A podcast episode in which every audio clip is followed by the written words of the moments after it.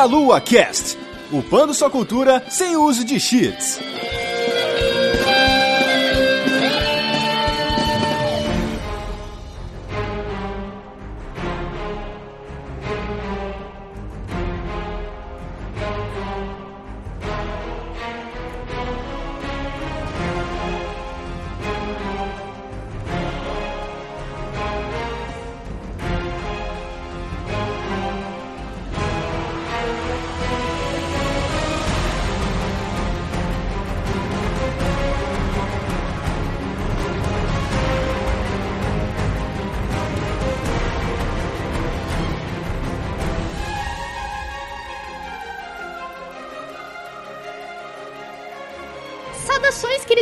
Ouvintes, começando mais um Meia Lua Cast. Aqui é a Vanessa e eu estou aqui com duas pessoas maravilhosas que vão gravar esse cast que será nostálgico para muitas pessoas que eu tenho certeza que todos vocês vão gostar. E eu estou aqui primeiramente com o Manuel. E aí, meus caros, o importante é não ficar no canto da tela, porque senão vai encurralar, você não consegue mais levantar, meu.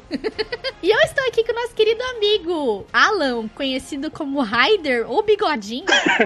Bigodinho é osso. Queria falar que o Axel Stone é mais eficiente que o Batman. Ô, louco. Pô, polêmica, hein? Polêmica. Nós vamos falar da história de games aí que estão com a gente aí até hoje. Os beaten ups. E no decorrer vamos falando de alguns jogos aqui que nós jogamos. Mas antes nós vamos para a nossa sessão de recadinhos.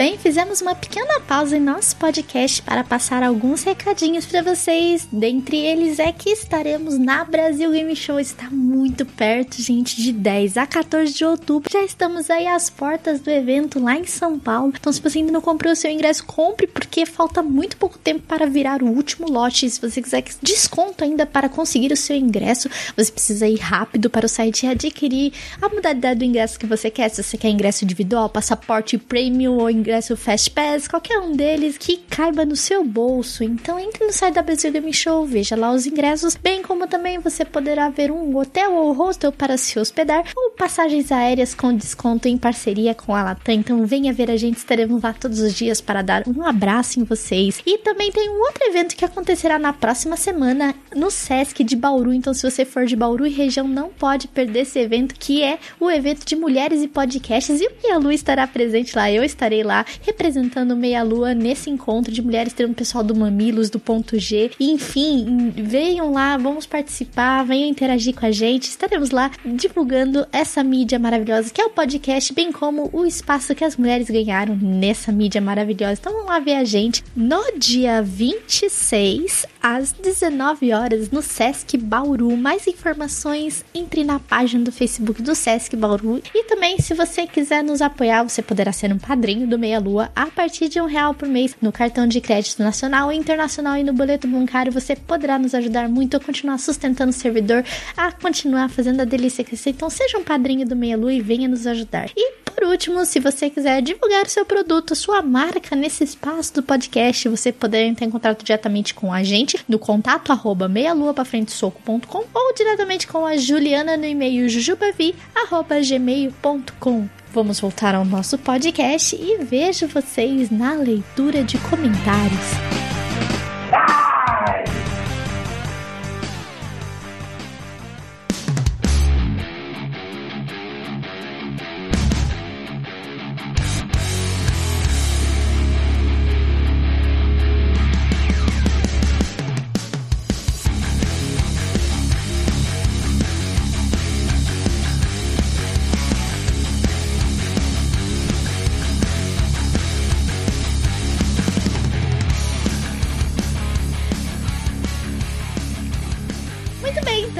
Vamos aqui falar um pouco desse gênero que são os beaten ups. É um gênero que tá aí de pé até hoje e está inclusive retornando. Praticamente beaten up é briga de rua em português. E é um jogo focado no combate corpo a corpo contra ondas múltiplas de, de inimigos, como você, por exemplo, vê em Streets of Rage, que você para você passar para a próxima tela, você primeiramente você tem que derrotar todos aqueles inimigos daquela daquele cenário. E conforme você vai passando os, os cenários, os inimigos vão ficando mais difíceis, vão ficando mais fortes pra você derrubar. Vai aumentando o nível da, do, do jogo. Normalmente, esses jogos estão em cenários urbanos e você passa por cenário da rua, você pode entrar num bar, você pode ir num beco, entendeu? É muito legal esse estilo de jogo, né? Eu acho que é muito interessante gente explorar esse conceito, né, do que é e o que não é beat'em up, porque o gênero meio que se perdeu durante as últimas gerações. Aliás, não necessariamente o gênero, né, mas o que as pessoas consideram como beat'em up.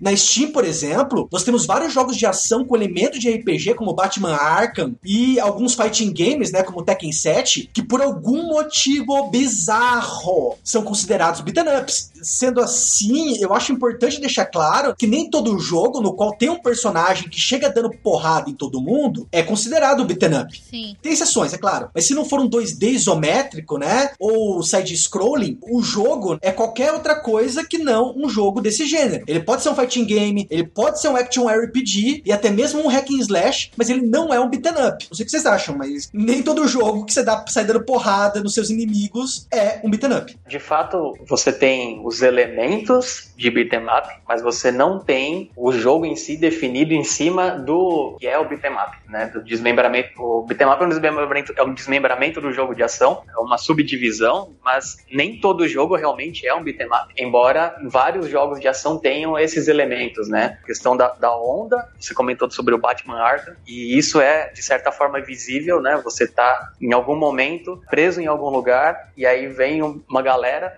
você bate em todo mundo, e de repente acaba aquilo, você entra num, num clima totalmente diferente, volta para aquele clima de, de exploração e investigação. Então você teve um elemento de beat'em up em um jogo que não é exclusivamente beat'em up. Sim. O hack and slash, em particular, ele pode ser considerado, né, de certa maneira, uma evolução do gênero. É, é o que você falou, ele tem muitas mecânicas em comum com o beat'em up. Ele tem aquela organização de estágios, as ondas de inimigos. Só que muita coisa também muda e isso faz com que ele meio que se afaste desse subgênero, né? Mas eu acho que a principal diferença mesmo é essa história assim que eu não vejo, pelo menos nos beat'em ups, que é a presença do combo. Mas não é só do combo de você dar uma sequência de golpes, mas é aquela coisa de você praticamente fazer um show, né? Embaixadinhas com o seu inimigo, né? Você joga ele no ar, fica batendo nele inúmeras vezes antes de ele cair no chão. E eu acho que esses jogos daí sim que passariam a, a, a ser os hack slashes, né? Como o God of War, Devil May Cry e Bayonetta. A grande diferença entre um hack and slash e um beat'em up tá mais no lance de que o hack and slash você tem essa utilização de armas. Existe um jogo do PlayStation 2 que é o God Hand. Você já fazia malabarismos ali durante a luta e tudo mais, e era tudo soco na cara. O beat'em up ele importa muita coisa do jogo de luta, né? Então, quando os combos começaram a, a se destacar, é, você viu também combos aparecendo no, em outros gêneros, mas isso com certeza é muito mais explorado na questão do hack and slash. É, acho que é o que mais caracteriza, inclusive, o hack and slash, é você poder usar arma e fazer um show em cima do, dos inimigos aí, com combos absurdos aí, dando total liberdade à criatividade do jogador, né? Aí na geração 8, 16-bit, nos arcades, tinha vários jogos baseados no Dungeons and Dragons, né? No qual você tinha cavaleiro, você tinha mago, e você ia batendo nos inimigos, né? E side scrolling e tal, eu acho que não tinha, não tinha nem combo na época, mas esses também são considerados beat'em ups. Apesar de você ter uma arma, assim, né? Ter uma espadinha ou um bastão. Esse é um ponto interessante, porque o hack and slash ele não é definido exclusivamente pelo uso de arma. Assim como o beat'em up não é definido exatamente pela completa ausência de arma. Existem outros elementos que estão caracterizados a velocidade da ação, a como tudo acontece. Então você tem no beat'em up os momentos muito bem marcados em que você enfrenta uma onda, acaba a onda, enfrenta outra onda, acaba a onda, e o hack and slash você não tem essa divisão onde você está indo e você tem as ondas muito bem definidas e tudo mais. Não, a qualquer momento você encontra inimigos, né? Eu gosto muito do Dynasty Warriors. Dynasty Warriors é um,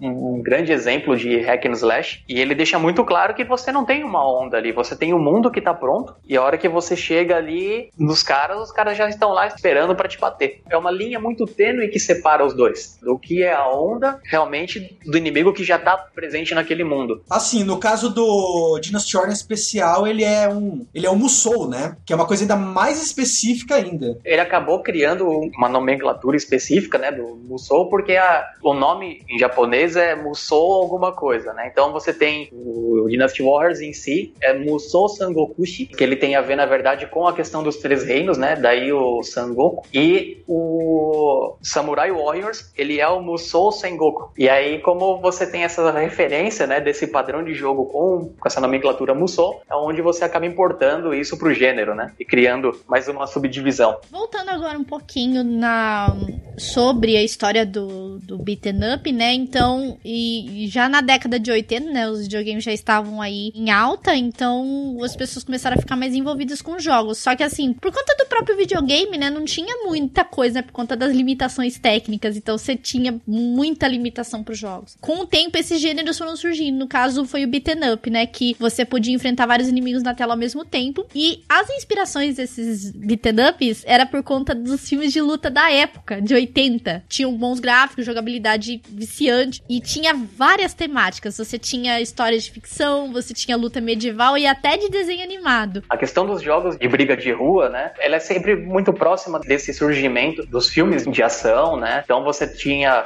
atores Bruce Lee, Jean-Claude Van Damme que faziam aí um estrago na tela e a ideia de se trazer isso para os jogos é muito interessante.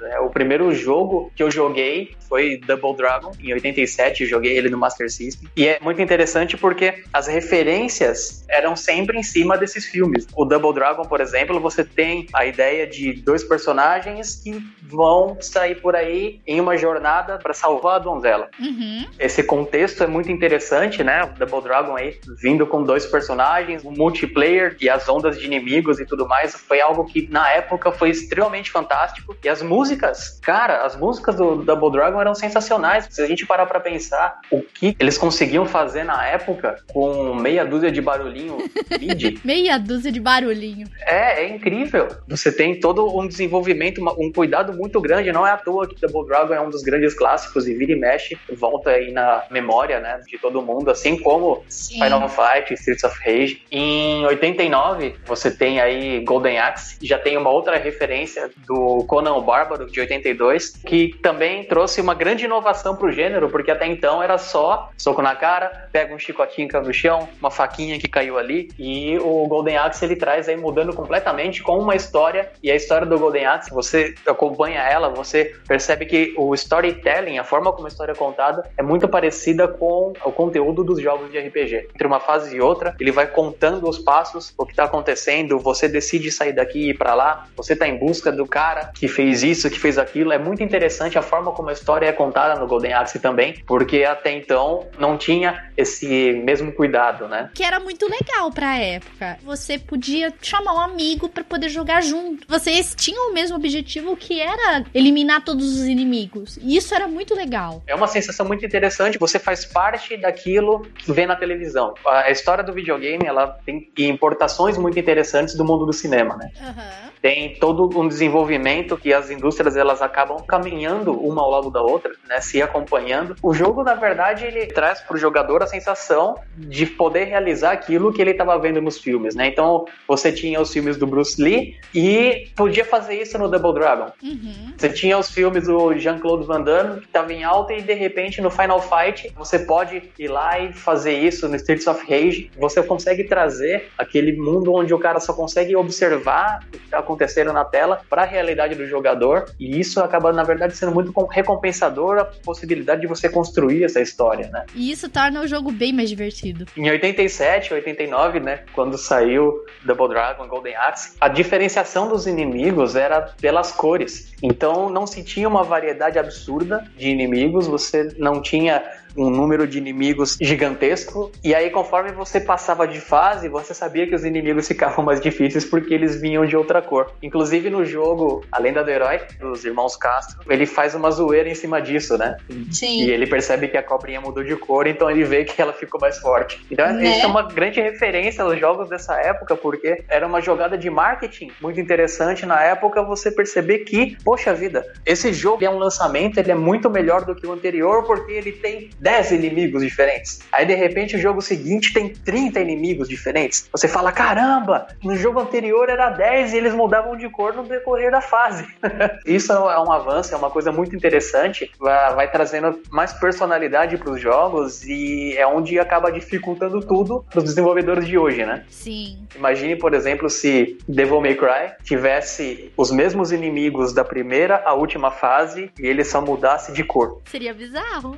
A, a recepção do público ia ser bizarra, assim, tipo, a galera ia destruir o jogo, sabe? Ninguém ia aceitar isso hoje. Há anos isso era uma coisa muito, muito, muito comum e a gente não tava nem aí. O mais legal era se divertir, era poder pegar o anãozinho do Golden Axe saindo dando uma machadada, pegar a Amazônia e invocar o dragão. Isso era legal. Sim. Comentando mais um pouco também a questão da trilha sonora, né? Como eu falei do Double Dragon. Golden Axe também tem uma das trilhas sonoras mais marcantes. E, em cima daquele lance de pegar meia dúzia de sonzinho MIDI e fazer coisas que hoje você vê remixado e você fala: caramba, olha a música que os caras conseguiram fazer naquela época com um barulhinho de computador. Né? Você não tinha instrumentos, né? Você tinha o sonzinho MIDI, você não tem um instrumento para se desenvolver alguma coisa e tudo mais. Eram compositores absurdos. E Streets of Rage é um grande exemplo, porque se você pega o primeiro Streets of Rage, o nome do cara que fez as músicas tá na tela de introdução do jogo, mas o cara que é o diretor e que é o produtor não tá. Você vê a importância que o cara teve, né?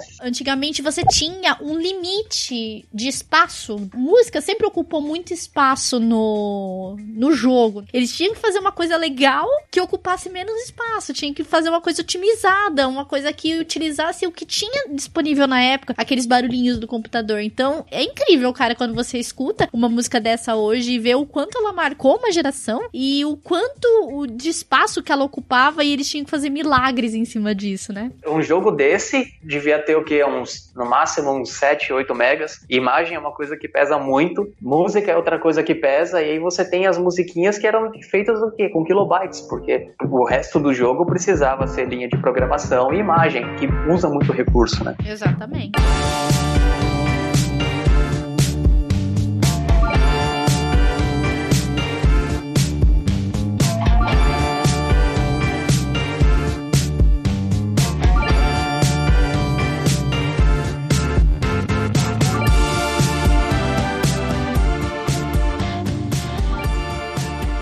Das empresas que mais se destacou nesse gênero na época foi a Capcom. E ela foi responsável por criar a maioria dos gêneros de beaten up, né? Final Fight, Capitão Comando, Alien vs Predador, Cadillac vs Dinossauros e The Punisher. E todos eles tiveram a plataforma original, os arcades. Então a Capcom, ela foi uma das responsáveis por trazer com muita força esse gênero e por cuidar dele por muito tempo, né? Ela fazia muita coisa legal. Você pega Final Fight, eu tava jogando numa máquina Darkstalkers e na máquina do lado o cara jogando Final Fight. Uhum. Naquela época eu não sabia inglês e aí eu vi aquele jogo e depois de um tempo eu vi no Super Nintendo o mesmo jogo na casa de um amigo lá os caras jogando, vendo como desenvolvedor a gente percebe que não é tão fácil assim você pegar um, um jogo de, de arcade e jogar para o console, porque o arcade ele roda no hardware próprio. Então você desenvolvia o hardware para suportar o jogo naquele gráfico. E aí você tem que reduzir tudo e otimizar para o console, que é muito mais limitado do que o arcade, no caso, principalmente na época, né? E a Capcom realmente fez um, um porte muito interessante, trazendo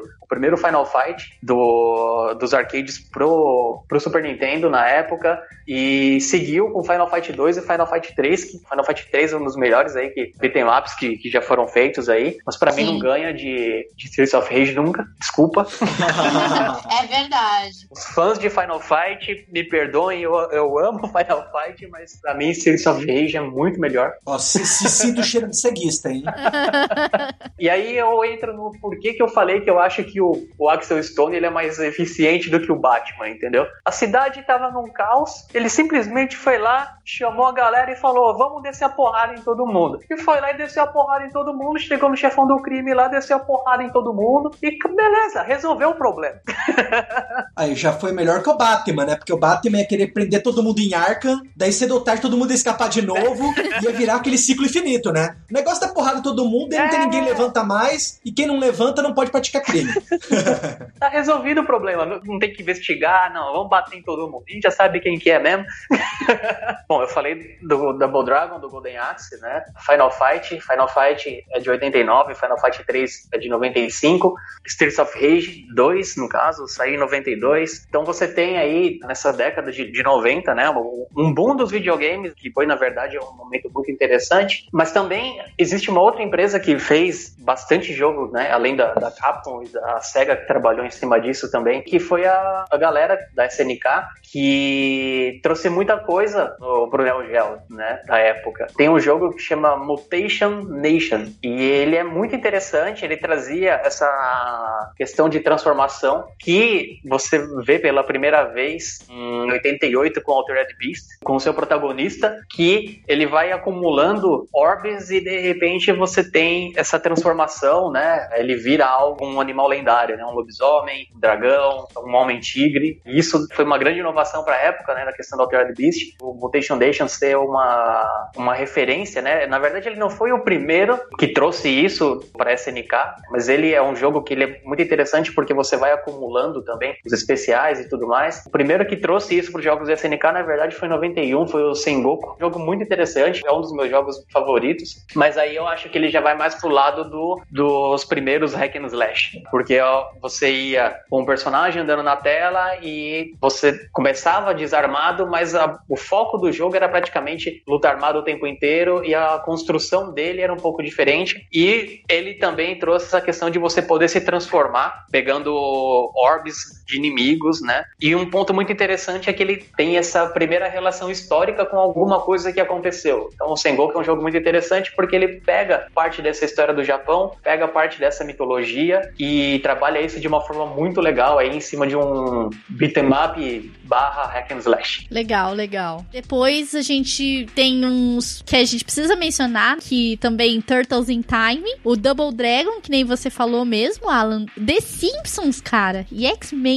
que foi um dos melhores jogos já feitos do universo dos mutantes na parte de beaten up, né? Não, mas, mas qual X-Men? Mas esse que a Van tá falando é a versão de arcade. Ah, Sim, O X-Men para arcade, ele realmente é sensacional. E, e é muito interessante porque o, o X-Men, ele sempre acaba, me parece que ele sempre acaba fazendo um papel de vanguardista da, da Marvel, né, no- nos jogos. Todo mundo que já jogou algum jogo da Marvel provavelmente pegou alguém dos X-Men para poder jogar, né? Na década de 90, os X-Men, a forma como ele passa, ele tinha um desenho na televisão que era sensacional. Você tem também o, o lance da introdução do- dos quadrinhos nos videogames. Então, os X-Men, em 91 você tem também o jogo do Homem-Aranha, tem os jogos do- dos Vingadores também, que é muito legal. né? Na abertura o carinha falava The Avengers. É muito interessante. eu- Nossa, Cara, esse jogo dos, X, do- da- dos Vingadores é muito legal. Eu joguei na Mega Drive, mas ele saiu também para arcade. Era um port para quatro jogadores. Na versão dos consoles, era um possível multiplayer para dois jogadores. Você já perdi um pouco da experiência, mas mesmo assim era um jogo muito legal. Aí dos consoles, indiscutivelmente não tem como não dizer que o maior sucesso foi Streets of Rage no Mega Drive, com, as melhor, com a melhor trilha sonora já criada. Nem o Super Nintendo conseguiu superar isso aí, a Capcom não, cara. É, Não conseguiu superar Streets of Rage, cara. Desculpem aos fãs aí de. Desculpa aos fãs de Final Fight.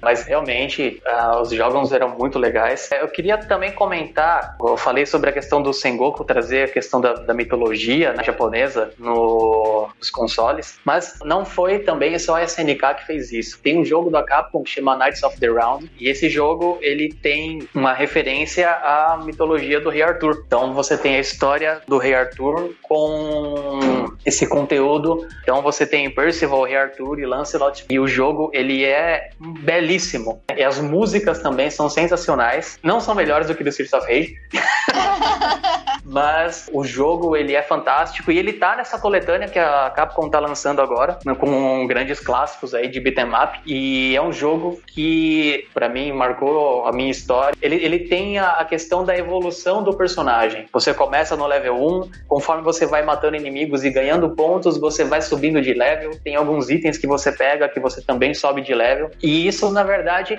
The Series of Rage 3, você tem essa questão do, dos níveis aparecendo, né, em cima dos pontos que você fazia. Só que enquanto no Knights of the Round você ia mudando a armadura, a força do seu personagem, né, ia mudando a armadura, a arma, mudando completamente o visual, em Series of Rage 3 você tinha só uma mudança no especial do, do personagem, né. Mas esse é um ponto que realmente destaca Knights of the Round de todo o resto, que foi um jogo onde você tinha essa evolução conforme você vai ganhando os pontos e você vai se transformando, né, em alguma coisa nova, sem você descaracterizar o seu personagem, transformando ele em, em alguma fera ou coisa desse sentido, né? Então ele vai se transformando, ele vai mudando a aparência e aí é o que você caracteriza a evolução do personagem, né? Não como que é o que separa de uma outra, de algum outro tipo de transformação, né? Mas era bem legal isso aí, cara. Era muito legal mesmo. Essas transformações que aconteciam, tipo. E então a gente teve aí o. Mas depois teve outros, né? O Super Nintendo recebeu os portes de, de qualidade dos fliperamas, como por exemplo Batman Returns, que também já foi mencionado também. Também teve um outro beat'em up que foi lançado chamado Guardian Heroes. E aí? Que foi lançado pro Saturno, o, o Alan. Uh, o Guardian Heroes, eu joguei a versão de Game Boy Advance desse jogo. Inclusive, tem uma versão do Xbox 360, que saiu no Xbox Live Arcade. E esse Guardian Heroes eu acho ele muito legal pela variedade de personagens, o estilo gráfico dele é, é ímpar, né? Você não tem um padrão gráfico muito comum e o multiplayer dele também é,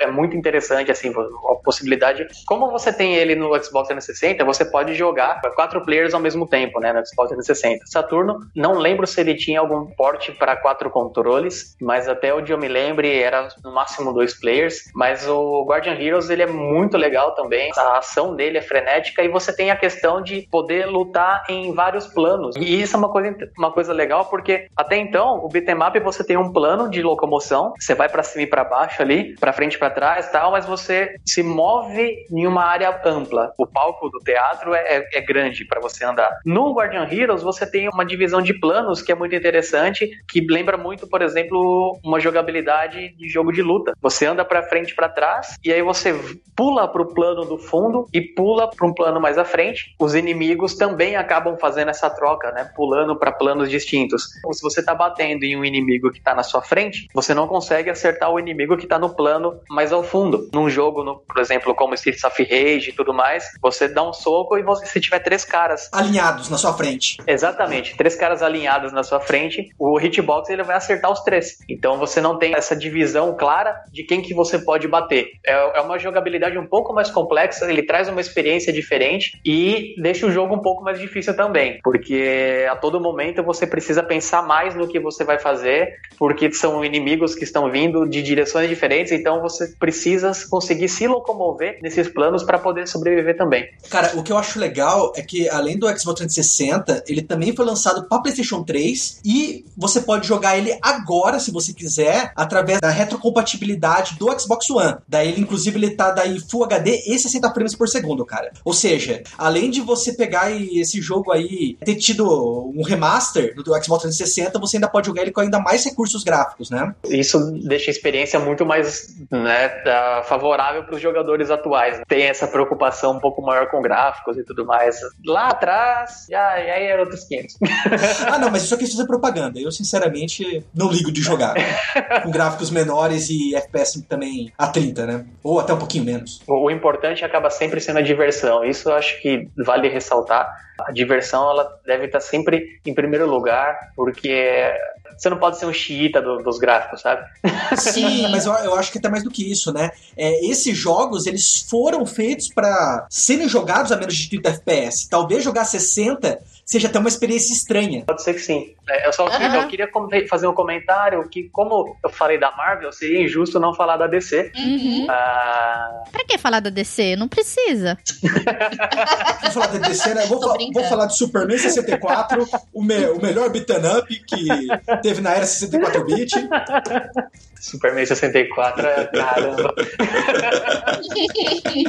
que bosta. É, eu queria comentar, na verdade, sobre os jogos do Batman que saíram para Mega Drive, da Batman e Batman ao Retorno. Como sempre, o Batman salvando aí a vida de muita gente. Superman, com a morte do Superman, né? Saindo nos quadrinhos. Teve um jogo que eu joguei, no caso, no Mega Drive e no Super Nintendo. E é muito interessante que se você pega o porte, você pega dois jogos, A Morte do Superman ou o Batman o Retorno, e você pega o mesmo jogo com o mesmo título no Super Nintendo e no Mega Drive na época, e eram jogos completamente diferentes. O, dependendo da, da empresa que tava, que ia receber o, o, o jogo, né? Então, ah, vai ser distribuído no console da Nintendo ou vai ser distribuído no console da Sega. Os recursos eram trabalhados de forma diferente, porque os recursos do game também eram do, do videogame eram também recursos diferentes, mas Batman e Batman ao Retorno, dois jogos extremamente excelentes. O primeiro Batman fazendo referência ao filme com Michael Keaton de 89, trazendo cenas do filme para dentro do jogo. Isso é uma coisa muito legal, né? Como eu comentei há um, há um tempinho atrás, o, conforme o cinema anda, a indústria dos games acaba, na verdade, sempre acompanhando isso e trazendo muita coisa. E aí você tem Batman trazendo cenas do filme para dentro do jogo e isso fazia com que o jogo fosse uma coisa nossa.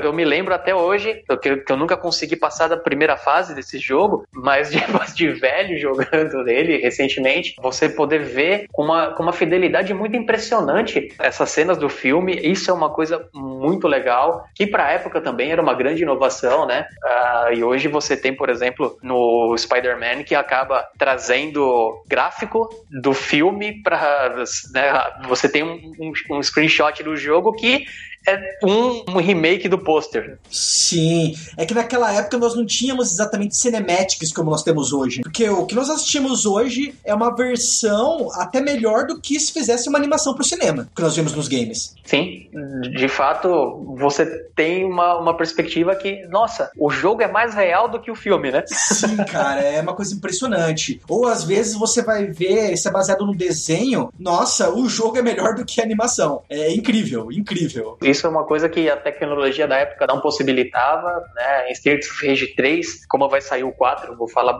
bastante de Streets of Rage, você tem cenas de corte, você vê, na verdade, uma cena parada, e aí muda no canto da tela as expressões dos personagens, a fala totalmente por escrito ali, sem voz e sem nada, com alguns efeitos sonoros. E nesse jogo do Batman, que é mais antigo, você tem as cenas do filme que, animadas em sequência, passam essa sensação de um cinematic. Isso é uma coisa muito legal, que colocou aí o Batman é, um pouco à frente de, de muita coisa que veio depois do jogo, na verdade. Sim. É legal até os comentários da época, né? Que você fala, nossa, esses gráficos são incríveis! Nunca vai poder ficar melhor. Daí chega a próxima geração.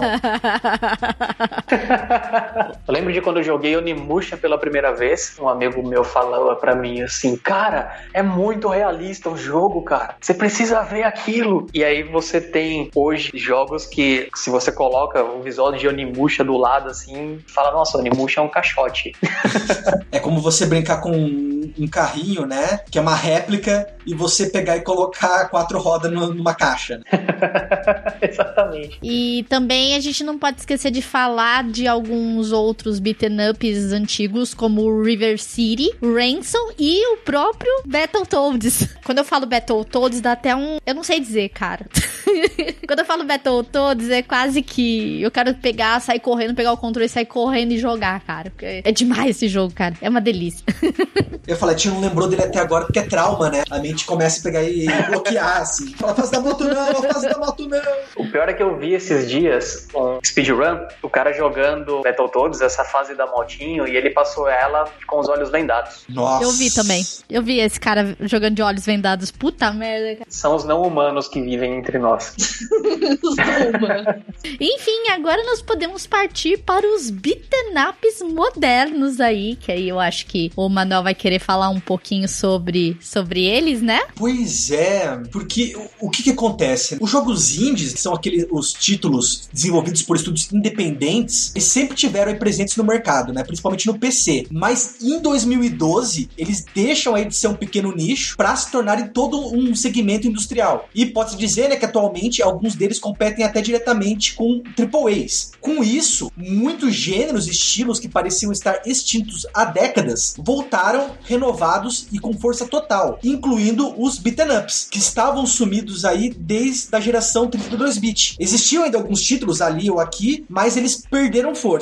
E entre eles, eu acho que vale a pena aí destacar pelo menos três grandes jogos. Um deles é o Castle Crashers. Que delícia. Nossa, maravilhoso. Que inclusive nós jogamos a ele aí em algumas lives. Ele foi lançado pela Behemoth em 2008, antes mesmo dessa crista da onda indie, e ele foi lançado a princípio exclusivamente pro Xbox 360. Mas posteriormente ele também chegou a outros consoles, outras plataformas, incluindo o PlayStation 3, o PC e o Xbox E o jogo ele se passa em um mundo de fantasia medieval meio diferente. É um mundo aí todo colorido, repleto de piadinhas, e o interessante é que ele lembra bastante os jogos arcades, naqueles como o Avengers, né, que foi mencionado, porque você pode jogar com até quatro jogadores. E cada um deles pode escolher aí entre quatro cavaleiros. Cada um deles é com poderes e habilidades únicas. O outro grande destaque desse jogo é a grande variedade de personagens selecionáveis que você vai desbloqueando à medida que você vai avançando no jogo. Há no total assim 25 cavaleiros, cara, e 40 armas para serem desbloqueadas, né? Nossa. É verdade, esse jogo é muito legal. Tem tanta coisa, tanta coisa pra você desbloquear e você vai avançando, é muito legal. Eu joguei Castle Crashers, joguei bastante, mas não tava por dentro desse conteúdo, de quantas coisas, assim. Eu tenho os cavaleiros, o cavaleirozinho do coraçãozinho lá, que é o que eu gosto de jogar, que bate com um pirulito, mas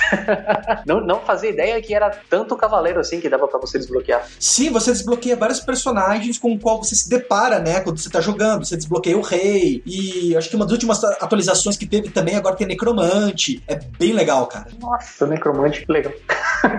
e tudo de uma forma bem animada e cheia de referências ainda. Uma coisa que eu acho muito legal no Castle Crashers é visual, né, a questão gráfica, assim, a, a arte utilizada, né?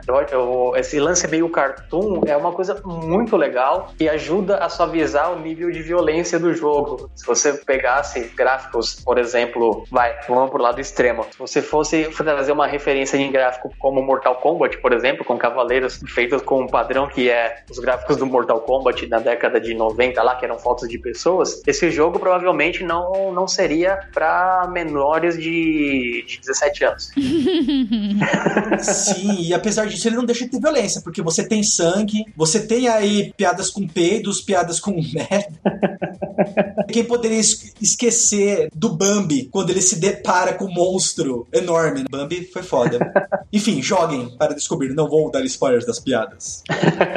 As empresas desenvolvedoras de jogos começaram a deixar os jogos 2D de lado e começou a investir no 3D, né? Nesse, no caso dos beat'em up modernos. Com exceção do Castle Crashers aí, que ele, ele não é 3D, né? É, não, com, com exceção do mercado indie em geral, viu? O mercado indie ele ainda investe bastante no 2D em relação a beat'em ups. Sim, acabou que quando começaram a investir no 3D, o beat'em up foi um dos gêneros que acabou sendo mais prejudicado. Não teve um motivo para isso ter acontecido, é muito difícil, mas acho que o estilo de jogo que é o beat'em up, ele não se adapta muito bem em 3D. Né? O que, que vocês acham disso? Ah, na minha visão, até tá certo, porque a forma de ondas de inimigos e tudo mais, eu acho bem difícil o, o jogo, esse tipo de gênero se adaptar para 3D. Você tem exemplos de jogos que tentaram trazer o beat'em up para um ambiente 3D? Foram jogos que saíram, por exemplo, no PlayStation, que é Fighting Force, Final Fight Streetwise, uhum. que não deram muito certo. Mas, como você tem também uma referência, como eu comentei do God Hand, que é um jogo que deu muito certo. Depende muito de como você pretende trabalhar. Uma, uma coisa que é muito legal, por exemplo, no Final Fight Streetwise é o modo arcade, que ele tenta trazer aquela questão dos Final Fights antigos com os personagens do jogo Final Fight Streetwise, né? O Guy, na forma como ele foi desenhado ali dentro do jogo. Então você tem essa, essa referência da possibilidade de conseguir desenvolver sim no ambiente 3D.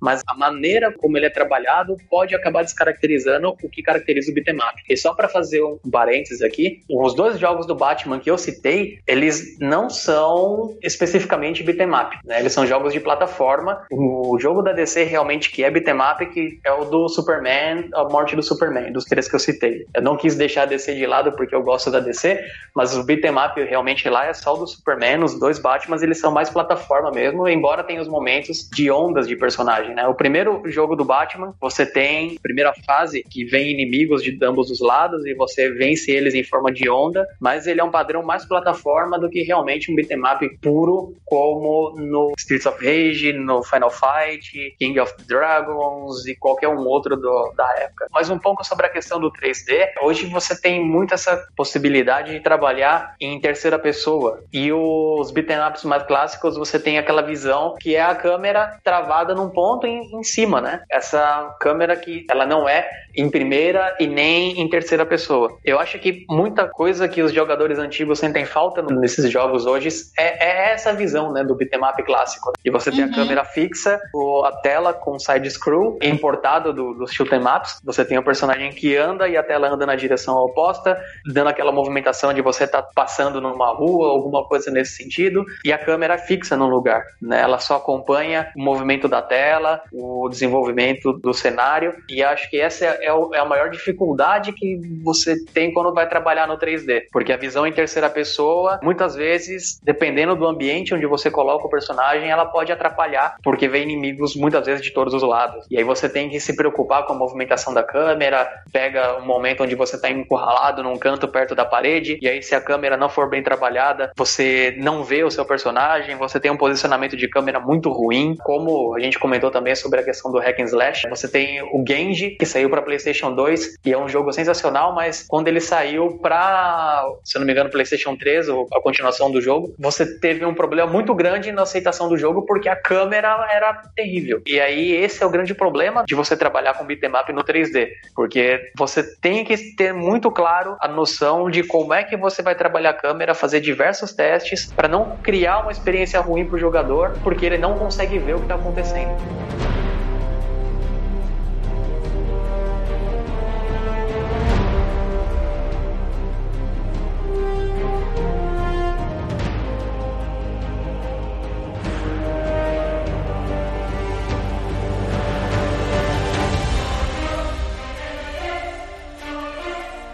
Depois da geração do T2-bit, né, a corrida aí pelos gráficos perfeitos ficou ainda mais acirrada. E algumas vezes se ignorou certos gêneros, né? Se ignorou gêneros e ficou adaptando mecânicas. Porque era uma corrida, e é uma corrida burra, se você for ver, que lançou vários jogos assim que são terríveis. Só para poder inovar os gráficos e adaptar mecânicas. E eu acho que os estúdios indies, já que eles requerem uma equipe menor né, e acabam tendo menos custos, ele não faz apenas com que esses gêneros retornem, mas é possível também fazer coisas experimentais experimentais. Uma vez que essas coisas experimentais dão certo, você acaba inovando nesses gêneros. Mesmo sendo gêneros que pareciam aí que estavam mortos, que não iam mais viver. Você não só volta eles à vida, como você ainda dá uma aperfeiçoada. Essa questão de inovar, ela é extremamente importante, mas ela é cheia de riscos, né? Até, até por isso que eu, eu falei da experimentação, né? Você faz uma experiência, ela pode dar certo ou não. Se ela não der certo, você volta para trás e tenta outra coisa. Se ela dá certo, você pega e fixa ela e pode usar ela em outros títulos. É, inovar é uma coisa extremamente importante. Inovação ela deve receber bastante o apoio dos jogadores. Eu acredito que o grande problema com as coisas que não dão certo tem também com a, muitas vezes a manifestação de ódio em relação àquilo que não deu certo. É, eu acho que isso que é a parte triste disso que impede muita gente de querer arriscar. É óbvio que acaba sendo um controlador porque o cara ele vai pensar duas vezes antes de arriscar alguma coisa muito absurda. No entanto, a gente também não pode deixar de apoiar o lado de que o cara tá arriscando e tentando trazer uma coisa nova pra gente. Você tem essa visão de que o cara, ele quer tanto Mega Man e aí você traz um Mega Man pra ele com alguma coisa diferente e ele não gosta. A crítica fala que o jogo é legal porque trouxe algo diferente, mas o jogador não compra porque tem muita coisa diferente.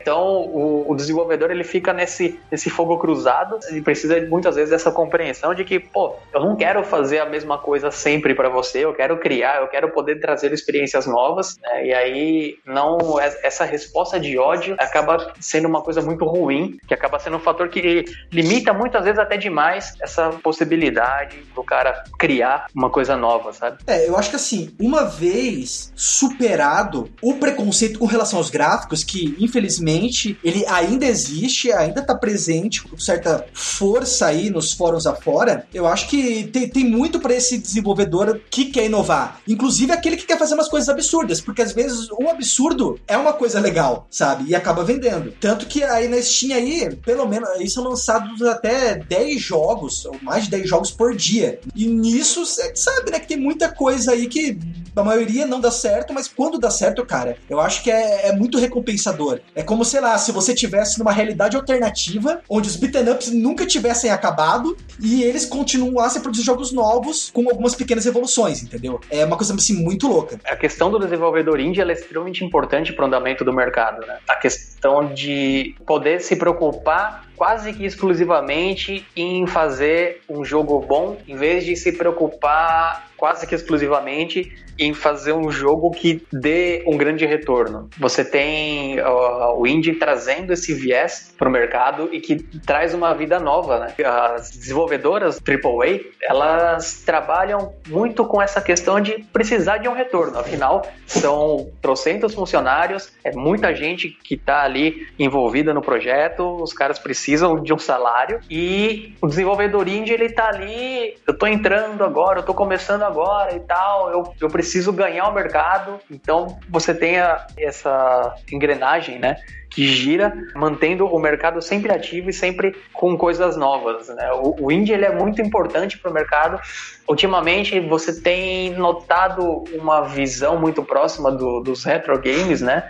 Com pixel art em alta, esse tipo de coisa. Infelizmente, beat'em up é um gênero que nem todo mundo abraça. E isso eu, que sou um fã de beat'em up, acho um pouco triste, porque você depende de jogos da década de 90, você depende de coisas raras como o Castle Crashers, né, que a gente comentou, que tentam resgatar um pouco né, dessa, da, dessa questão do beat'em up. Em contrapartida, assim, você tem muita coisa que não acontece. Podia ter mais, só que o, o foco é outro, né? E aí, porque o público, na verdade, é diferente. Né? O público procura outras coisas, né? Sim, mas tem bastante, cara. Tem bastante. É, o é você separar o joio do trigo. Só pra gente finalizar essa parte, então, do, do dos beat'em ups modernos, né? Então, tem alguns jogos de ação que eles vêm fazendo bastante sucesso e que pode ser considerado uma evolução do gênero. E são jogos extremamente excelentes. Por exemplo, o God of War. O novo, talvez não. O novo God of War. Mas o, os, mais anti, os mais antigos, sim. Ninja Gaiden, Devil May Cry.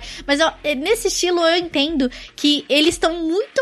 Eles são uma evolução do beat'em up. Estão mais pra hack and slash, entendeu? Mas ele tem, ele tem aquelas lembranças do beat'em up, né? Mas, ao mesmo tempo, quando eu vejo essas evoluções, eu sinto bastante falta de como era antigamente, entendeu? E talvez o, o retorno aí do novo Streets of Rage aí, o Streets of Rage 4, é, eu acho que me dá um pouco de esperança, né? De, de que tem gente que gosta do estilo ainda, que tá pensando nisso e que Keep. Pode trazer coisa legal, sabe? Esse esse esse novo pode trazer lembranças antigas, na verdade, que eu quis dizer, né? E é, a minha esperança é que, tipo, as pessoas passem a olhar um pouco esse gênero com um pouco mais de carinho e realmente pensar que, por exemplo, você não consegue fazer um beaten up em 3D como a gente estava conseguindo falar aqui, exatamente pela característica dele. É muito mais difícil você trabalhar com 3D dele do que no, no 2D. No 2D ele fica muito melhor. E eu acho que as empresas têm que começar a pensar nisso. Eu sei, o, o hack and slash tá bem alta, né? Tipo, a maioria dos jogos são hack and slash, assim, se você for parar pra ver esses. A maioria de jogos de combate, a maioria é hack and slash, mas faz falta esse estilo de jogo briga de rua.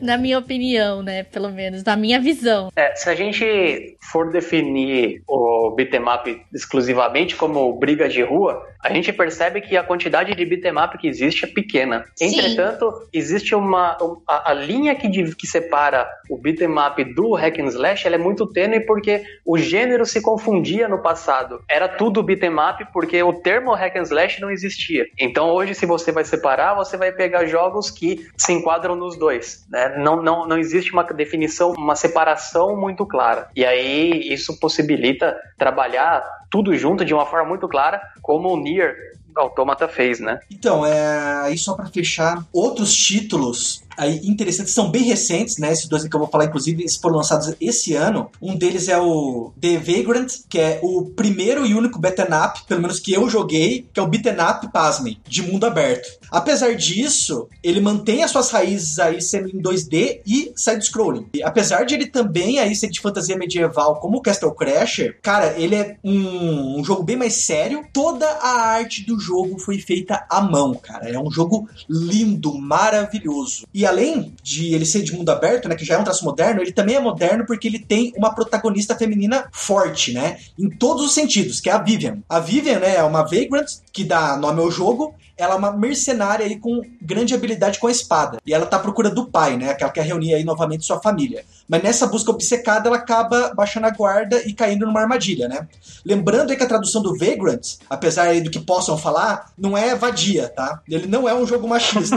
é, porque às vezes as pessoas podem ter essa péssima impressão quando elas tentam traduzir, né? Corre-se o risco. É, a tradução seria mais de vagabundo, no sentido daquela palavra como o termo era usado antigamente, né? Quando vagabundo era uma profissão no qual é, se referia a uma pessoa que vendia coisas de porta em porta em, em diferentes cidades que é o caso da Vivian. Já que ela é uma mercenária, ela tá vendendo aí sua força, tá vendendo suas habilidades com espada para terceiros. Tipo um Ronin. Sim, tipo um Ronin, só que é um, é um Ronin ocidentalizado, por assim dizer. Isso, isso. E, enfim, é uma trama aí séria, né? Uma trama dramática e cheia de plot twists. E, cara, esse jogo é tudo de bom porque além, porque além disso tudo que eu disse, você pode adquirir o jogo mais o artbook por apenas R$ 11,21 na Steam. E comprando o jogo, você garante pelo menos uma dezena de horas de diversão aí, próximo de 10 horas garantido. O jogo e o artbook, 11 reais. E 21 centavos.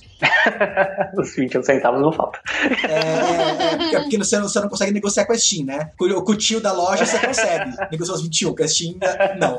Infelizmente. Ainda não, né? E só para finalizar mesmo, só para não dizer que nós não falamos de jogos nacionais, porque sim, nós temos beaten nacionais, nós temos beaten diferentes. Um deles é o Ninjin Clash of Carrots, que foi lançado aí algumas semanas atrás. Ele foi desenvolvido aí pelo estúdio paulista Pocket Trap e esse jogo você pode escolher, ele é bem é, antropomórfico, né? Você, você pode escolher entre um, um coelho, né, que chama Ninjin, e uma raposa que chama Kai.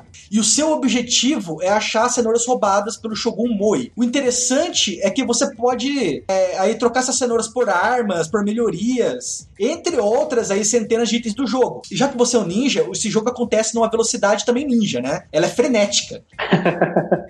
A ponto assim de às vezes você se perder em meio aos inimigos, né? Porque fica aquele, aquela wave gigante de inimigos na tela, você não sabe o que tá acontecendo, mas você continua batendo, batendo, batendo, e uma hora a, a coisa se resolve, né? Ou você mata todo mundo, ou você é morto.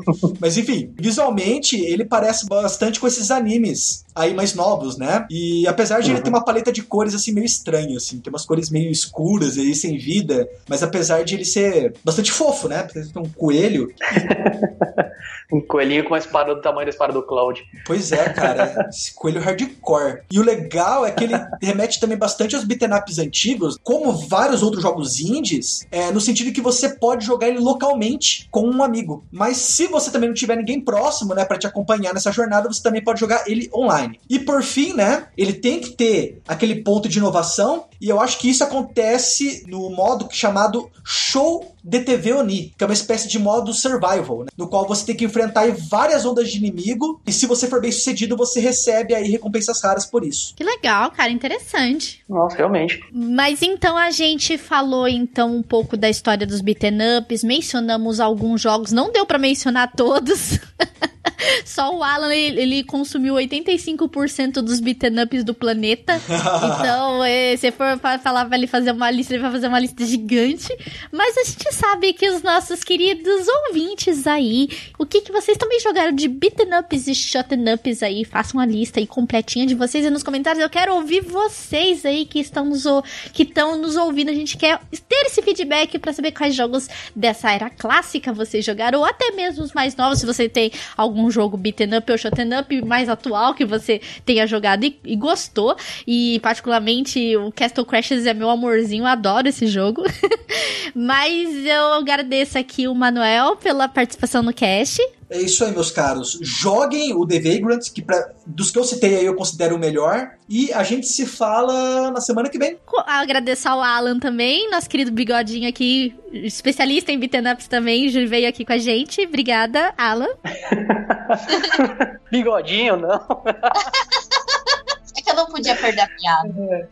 Mas, de qualquer forma, eu que, que, agrave, que agradeço o convite aí para poder, comentar sobre esse gênero que é um gênero que particularmente é muito importante para mim, né, para minha história. E joguem beat'em ups, né? Joguem Final Fight, joguem Streets of Rage. Sim, exatamente, porque está chegando aí o Streets of Rage 4 e tá muito lindo, gente. A gente espera que a gente possa trazer em breve alguma coisa sobre esse jogo quando ele tiver lançado. O novo Battletoads também tá chegando, a gente espera aí que possa comentar sobre esse jogo. Então, se preparem para esse jogo jogando beat'em ups mais antigos. Joguem para vocês poderem jogar essas belezuras que estão chegando aí pra gente. E nos vemos no próximo cast. Isso aí, falou!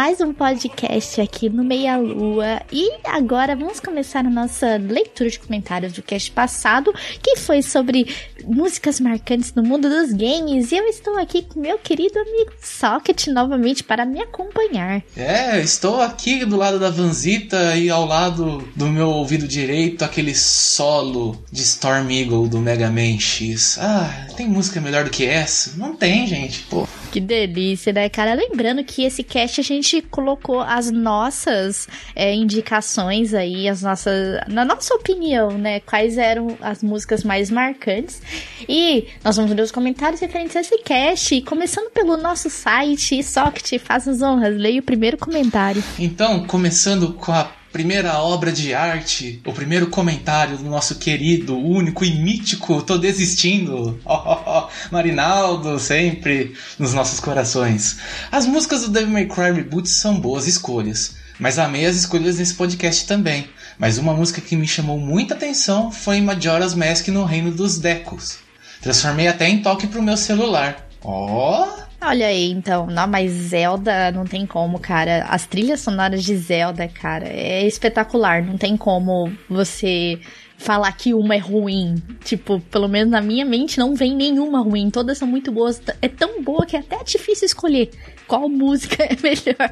Tanto é que, tipo, eu poderia ter mencionado é, nesse cast as músicas do Ocarina of Time que é um, que é um jogo espetacular, a trilha sonora linda, né? Principalmente a música Zelda's Lullaby, que é do, do Ocarina, ela é linda. Mas eu optei por escolher a música do Hyrule Field de Twilight Princess por causa do, de como ela me tocou, de como ela me encantou, entendeu? Então eu achei muito legal isso. E Zelda não tem como falar que trilha sonora é ruim, todas elas são maravilhosas mesmo. A do Breath of the Wild, que o pessoal às vezes fala até que não tem música, cara, mas a, a ambientação dele, a trilha sonora tá nele é mais de um mundo pós-apocalíptico, então tem um pouco mais de silêncio, é diferente um pouco a pegada da música, né? Mas tem música lá sim. tem gente que fala que não tem, acredita? Tem gente que fala que não tem. Como assim não tem? Mas muito obrigada a todos assistindo pelo seu comentário. E agora eu vou ler o comentário do Wagner Mesquita. Ele ele diz o seguinte: Vanessa, obrigado por não deixar Sonic de fora. Obviamente eu não ia deixar Sonic de fora, Wagner, porque a trilha sonora de Sonic é espetacular também. Eu sou super fãzudo das trilhas, principalmente dos dois primeiros. A música da última fase do Sonic 1 eu acho perfeita, e a Labyrinth Zone é a minha favorita. A música dos bosses do Sonic 2 eu uso para aquecer no piano, e é empolgante demais. E a música do Top Gear citado, eu e meu irmão cantamos junto enquanto jogamos, e o refrão é hilário. Eu nunca andei de automóvel, nunca andei de automóvel. Por favor, tentem e vejam como é engraçado dirigir cantando isso. Cara, eu vou tentar.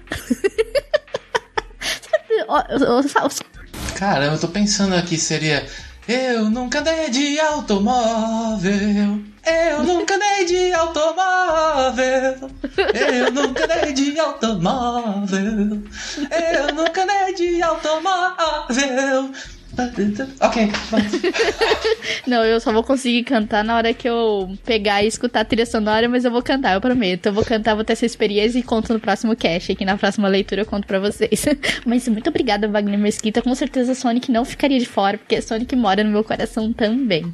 É, eu fico com as músicas do Adventure, porque foi o, os Sonics que eu mais joguei. Então, as minhas trilhas sonoras preferidas são do Sonic Adventure 1 e 2.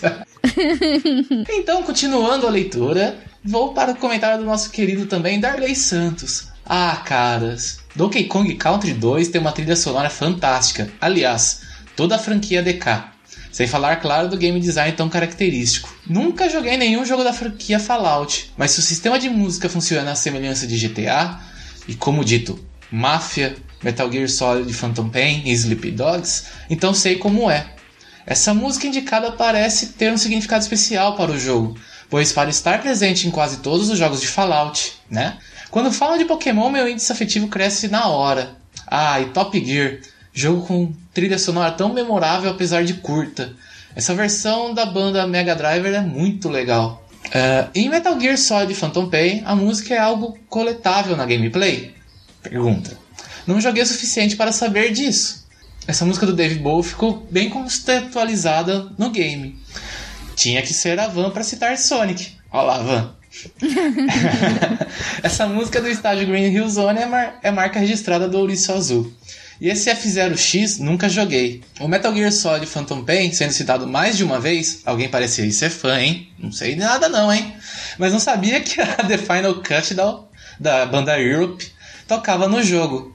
Verdade, ela é bem clichê mesmo. Já ouvi demais essa música e tocar em eventos de bingo. Qualquer jogo da franquia de Legends of Zelda está no meu coração, mas confesso que jogos da série que mais me marcaram foram Ocarina of Time e A Link to the Past. Nossa, Darley, tem muitas coisas para se comentar desse seu comentário que são verdades. mas sim, eu não joguei Metal Gear, mas segundo o Manuel estava explicando, as músicas elas são sim coletadas dentro do jogo através das fitas cassetes. Parece que é isso, eu não tenho certeza pelo que ele explicou, né? Então eu precisava dar uma olhada mais corretamente, mas pelo que ele falou, sim. Assim, pelo que eu entendi também, elas são coletadas no jogo. E, mas sim, Ocarina of Time não tem como, até porque até o lançamento de Breath of the Wild, Ocarina ainda é o número, é o que tem a maior nota aí dos jogos do, de todos os tempos, né? Então não tem como, a trilha sonora tinha que marcar mesmo, né? Não tinha como é, é, não falar de Ocarina of Time. Eu mencionei ela, eu mencionei Ocarina of Time, mas eu não falei da, de uma música específica dela. Eu mencionei Hyrule Field depois, entendeu? Que no caso do Twilight Princess, mas não que Ocarina of Time fosse menor, certo? É que essa música eu achei melhor trazer ela porque é uma música emocionante mesmo, entendeu?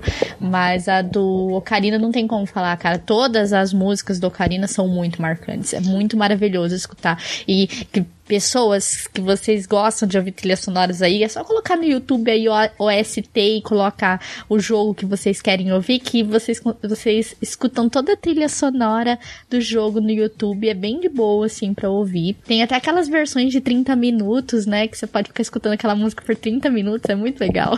Sim, looping, verdade. É, escutem looping aí, aproveitem, gente. Ah, eu tenho um detalhe, Darley. Você fala que o, a Final Cut Down é tão batida. Sim, Final Cut Down é uma música mais batida do Europe, sendo que todo mundo conhece. Mas o álbum uhum. inteiro, você pegar os filmes dos anos 80, vai ter músicas desse álbum, não só do Final Cut Down, é do, do Final Cut Down, mas outras músicas desse álbum do Europe que fazem parte tipo, da, da cinematografia, né? Tipo, de filmes, que você, na hora que você parar pra pensar e ver, nossa, a música é do Europe também, e tá quase qualquer filme dos anos 80, você vai ver que o Europe é bem utilizado. Sim, verdade. Mas valeu, cara, pelo seu comentário. E agora eu vou ler o comentário do Bullet. Ele diz o seguinte: Mal sei o que dizer sobre as músicas usadas em Resident Evil 7 e The Evil Within 2.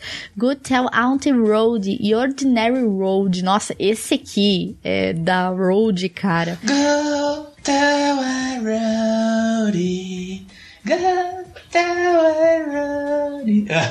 Essa música é muito boa, cara. Quando eu escutei ela pela primeira vez, falei: caramba, velho, que, quem que é essa tia Road aí? É, é aquela tia que coloca a, a torta na, na, na janela e é roubada, né? Só pode. Parece a, a, a, Como é que é o nome dela? É, da, do, do, do Chaves, eu esqueci. A bruxa do 71, É, a bruxa- sabe? A dona Clotilde. A dona Clotilde. A música da mano. dona Clotilde. É a música da Dona Clotilde, mano. Essas músicas, no caso que ele mencionou, causaram um certo impacto nos dois jogos quando foram tocadas nos créditos finais, já que ambas representam com excelência o ambiente presente nelas. Está cada vez mais comum o uso de músicas cantadas em jogos, como vimos no trailer de revelação de The Last of Us Parte 2, com a letra marcante de Troll the Valley. Tenho que enaltecer também a trilha sonora de Final Fantasy XV. Ah, deixa eu só fazer um parênteses aqui da questão de músicas cantadas. Em Sonic R do Sega Saturn, as músicas que tinha nas pistas eram todas cantadas. Procurem aí vocês, que vocês por acaso não jogaram Sonic R, que era do Saturno, que era aquele jogo de corrida do Sonic a pé. Esse jogo específico, Sonic R, as músicas são cantadas. Então pesquisem aí, vocês vão gostar de ouvir. A as músicas são espetaculares. Então, tenho que enaltecer também a trilha sonora de Final Fantasy XV, por sua diversidade com, aga- com acabamento épico e poético, que vai desde a música do menu até as boss fights. O uso de piano e violino consegue impor um sentimento de tais cenas que nos deixam felizes, tristes e até mesmo desesperados. Mesmo não tendo muita experiência com os demais títulos da franquia Final Fantasy, não posso deixar de citar o Chu Zan- Zanarkand, o tema do décimo título. Fico feliz de ver que os jogos atuais estão vindo em sua maioria com esse capricho sonoro, já que os mais antigos com trilha marcante são, no geral, os clássicos e bem renomados. É impossível deixar de citar os temas de Save Room do Resident Evil, principalmente do 3 e do 4, verdade. E a música do Mario, já conhecida mundialmente. Gostaria de fazer menções honrosas à saga Pokémon, GTA, Bloodborne Dark Souls, League of Legends, Super Smash Bros. e os jogos de Naruto para a sétima e oitava geração. Verdade, cara. Bloodborne e Dark Souls também. Eu só tenho que dar uma adição em trilhas sonoras de Final Fantasy, que é o Unwinged Angel do Final Fantasy VII, que é aquela luta com o Sephiroth, que essa não tem como não saber, se você escuta já até arrepia, assim, ó. Isso é verdade, isso é verdade. Mas, nossa, ótimas lembranças, Bullet, sobre essas trilhas sonoras aí. League of Legends, apesar de ser um jogo que muita gente não curte jogar, mas é um dos maiores dos, dos jogos mais mundialmente jogados, inclusive no Brasil. É, tem campeonatos, tem, tipo, é um dos jogos mais destaques aqui, né, da nossa, do nosso país.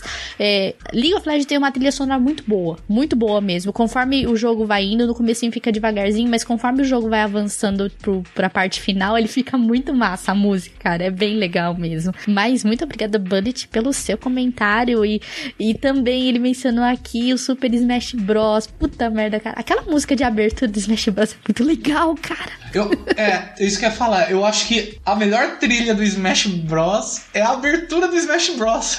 É a abertura. Muito legal, É cara. muito, é muito icônica. Tipo, você fica. Você pode deixar o dia inteiro o videogame ligado na abertura ali, né? Fica Nossa, ela é muito legal. Se deixar, eu, deixo ela em loop, várias, por uma hora, duas horas, que ela não enjoa, cara. Ela é muito legal. Exatamente. Mas muito obrigada, Bullet, pelo seu comentário. As trilhas sonoras totalmente válidas, as que você mencionou. E obrigada pela participação aí. Agora eu vou ler no- o comentário do icônico Hulk. Uhum. Uhum. Olha a Ah. foto dele, Hulk trepando.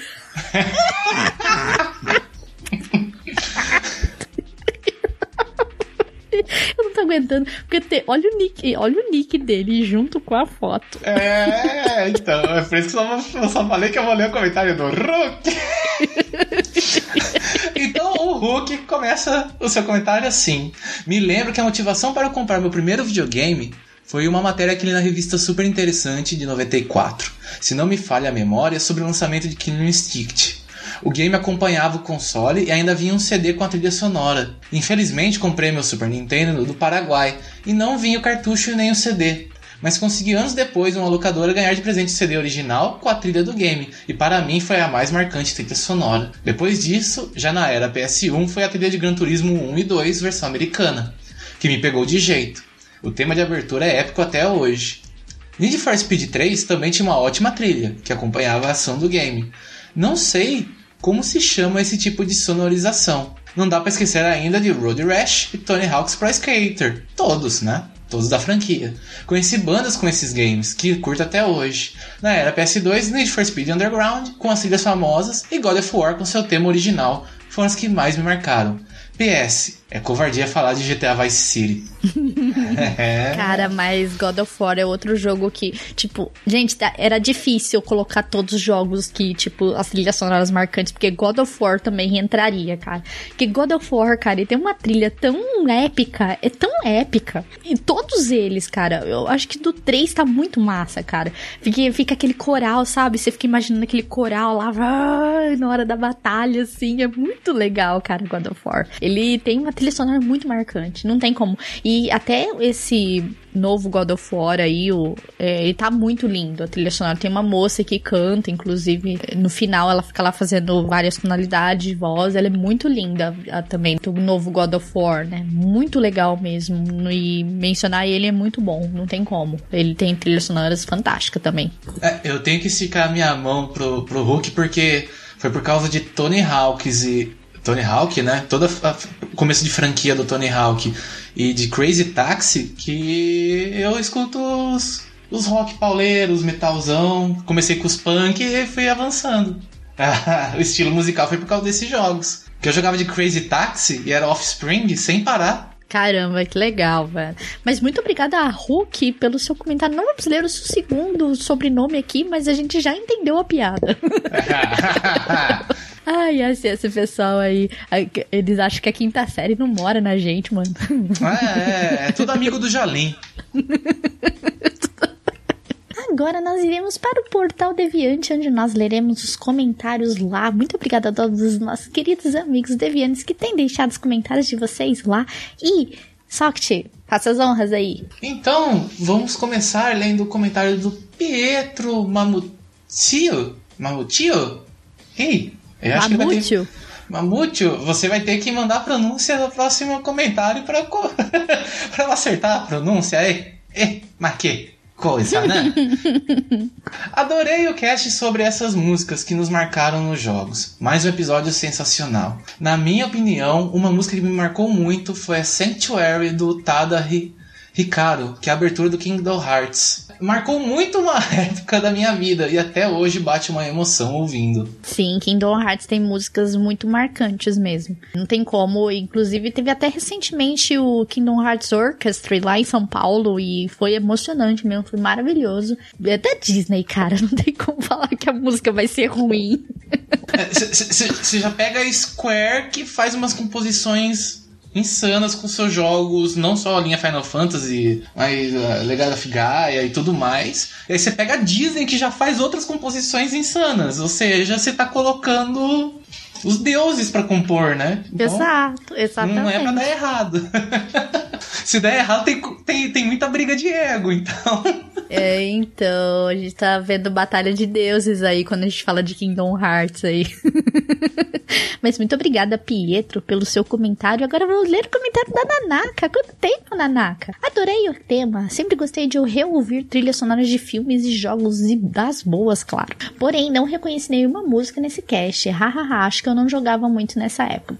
Mas algumas trilhas que acho fantásticas de jogos mais recentes são trilhas boas que ambientam o jogo e super bem perfeitinhas: Rayman Oranges, Hollow Knight e Rhyme. Trilhas fodas que eu ouço os álbuns tranquilamente fora do jogo: Prince of Persia Warrior Within e The Witcher 3. The Witcher 3 tem trilha sonora muito legal também, viu, Nanaka?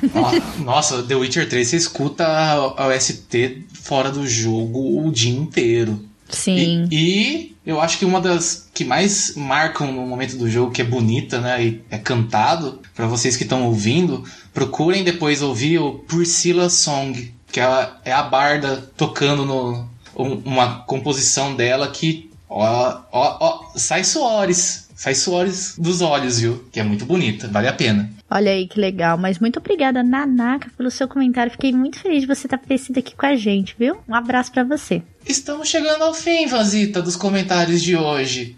Então vou ler o último comentário que é o do Ronaldo Evangelista. Como assim um podcast de músicas marcantes sem mencionar Mario Bros? Não tem nada mais marcante nos games que o tema de Mario, que aliás é muito mais marcante que o tema do Sonic. Pronto, falei. Ah, treta! Treta! Temos um nintendista aqui mais do que eu. Já achei alguém que é mais nintendista que eu, cara. e olha que eu amo Nintendo, hein? Não, é que a gente quis mencionar aquilo que marcou bastante. Não que o Mario não tenha marcado. Eu falo isso porque eu tive Super Nintendo e eu tenho hoje dois, do- duas plataformas do, da Nintendo, então assim, não tem como eu não falaria de Mario, mas eu acho que Sonic mereceu estar aqui porque, cara, Sonic é muito foda. o estilo de música do Sonic me agrada muito mais do que o Mario. Porque é um pouco mais eletrizante, te agita, sabe? Tipo, você fica, ai meu Deus, você quer sair correndo também junto. O Mario, ele tem mais aquele senso de aventura e tudo mais. É Mario, não tem como. A gente tá falando da Nintendo que faz coisas boas. Mas eu achei por bem, na minha opinião, falar um pouquinho mais do Sonic do que do Mario. Mas o Mario também mora no coração. Ele tem o cantinho dele lá com ar-condicionado. Pode ficar tranquilo. Muito obrigada, Ronaldo Evangelista, pelo seu comentário. E terminamos os comentários, gente. Quanto comentário hoje! Que delícia!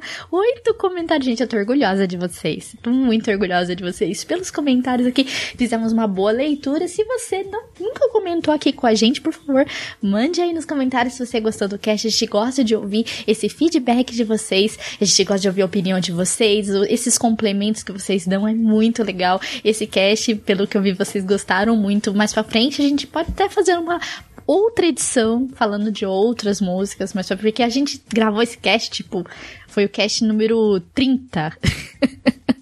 Então faz bastante tempo e a gente gravou essa edição. Agora, quem sabe mais pra frente a gente não grave uma nova edição com novas músicas que foram marcantes no mundo dos jogos aí, com outros convidados também. Mas muito obrigada a todos vocês que participaram aqui com a gente. Muito obrigada ao Socket por me acompanhar em mais uma leitura. Eu que agradeço e eu vou lá pegar meu, meu banjo e procurar um casói na vida e começar a tocar umas músicas caipira aí por aí.